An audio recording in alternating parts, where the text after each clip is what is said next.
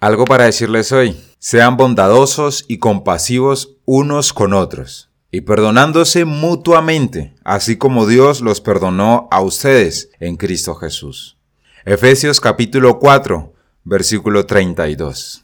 Y entre tantas cosas que decir, sí, tengo algo para decirles hoy, sin condiciones. Y hablando del perdón, hoy les diré que el perdón debe ser sin condiciones. Perdonar es recordar cuánto te han perdonado.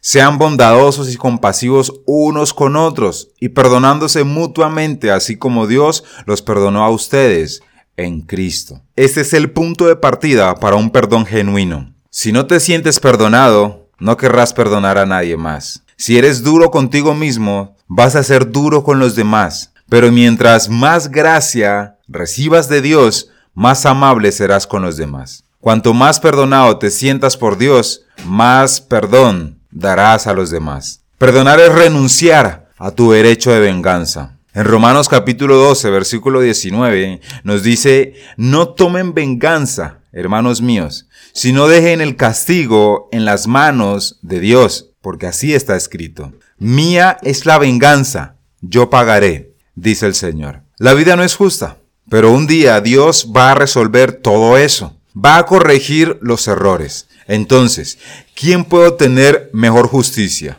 ¿Tú o Dios, mi amado oyente? El perdón es responder el mal con el bien. La Biblia nos dice también en Lucas capítulo 6, 27 y 28, versículo 27 y 28, amen a sus enemigos, hagan bien a quienes los odian, bendigan a quienes los maldicen, oren por quienes los maltratan. ¿Cómo puedes saber cuando realmente has perdonado a alguien, cuando puedes ver el dolor de esa persona y no solo el tuyo, y orar para que Dios lo bendiga. ¿Cómo puedo hacer eso con una persona que me lastimó? Pues sencillamente no puedes hacerlo a menos que el amor de Dios entre en tu vida. Solo el amor de Dios puede ayudarte y ayudarnos a hacer algo así. El perdón es repetir el proceso mientras sea necesario. Pedro se acercó a él y le preguntó, Señor, ¿cuántas veces tengo que perdonar a mi hermano que peca contra mí?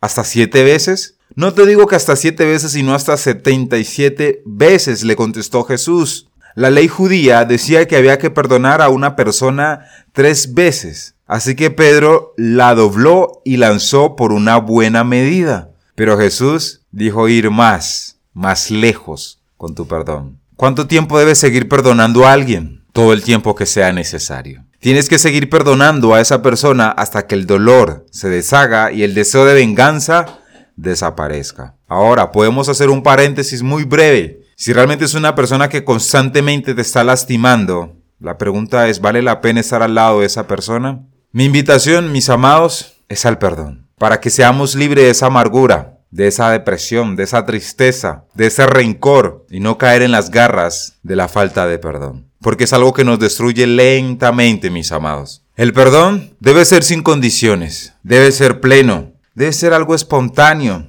y quizás no siempre nos van a pedir perdón, así que el perdón también puede ser no solicitado. El perdón debe ser inmediato, que no se oculte el sol sobre vuestro enojo, dice el Señor.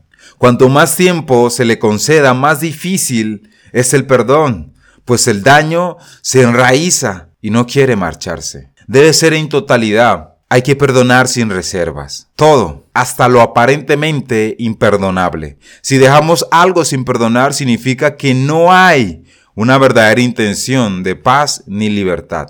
En ese caso es posible que estemos engañándonos a nosotros mismos y a nuestra conciencia. Debe ser un perdón realista. Somos conscientes de la falla, el dolor, de la herida y aún así estamos dispuestos. Y cuando hablamos de un perdón sin condición, es porque yo no le puedo decir a la otra persona, yo te perdono, pero si haces esto. No, yo voy a estar, yo voy a estar dispuesto a perdonarlo, así esa persona no quiera cambiar, porque mi deber es perdonarlo y tener la disposición de ayudarlo si él está dispuesto a cambiar para no cometer el mismo error. Mis amados, sé que el tema del perdón es bastante complejo y he tratado de desmenuzarlo en cada capítulo. Y aún así hay cosas que nuestra humanidad será muy complejas y difíciles de perdonar. Y por eso en cada capítulo les reitero, El perdón verdadero, el perdón genuino, un perdón total, solo se logra cuando tenemos a Dios en nuestro corazón. Eso tenía para decirles hoy. Dios me los bendiga grandemente. Soy B. Jones y esto fue algo para decirles hoy.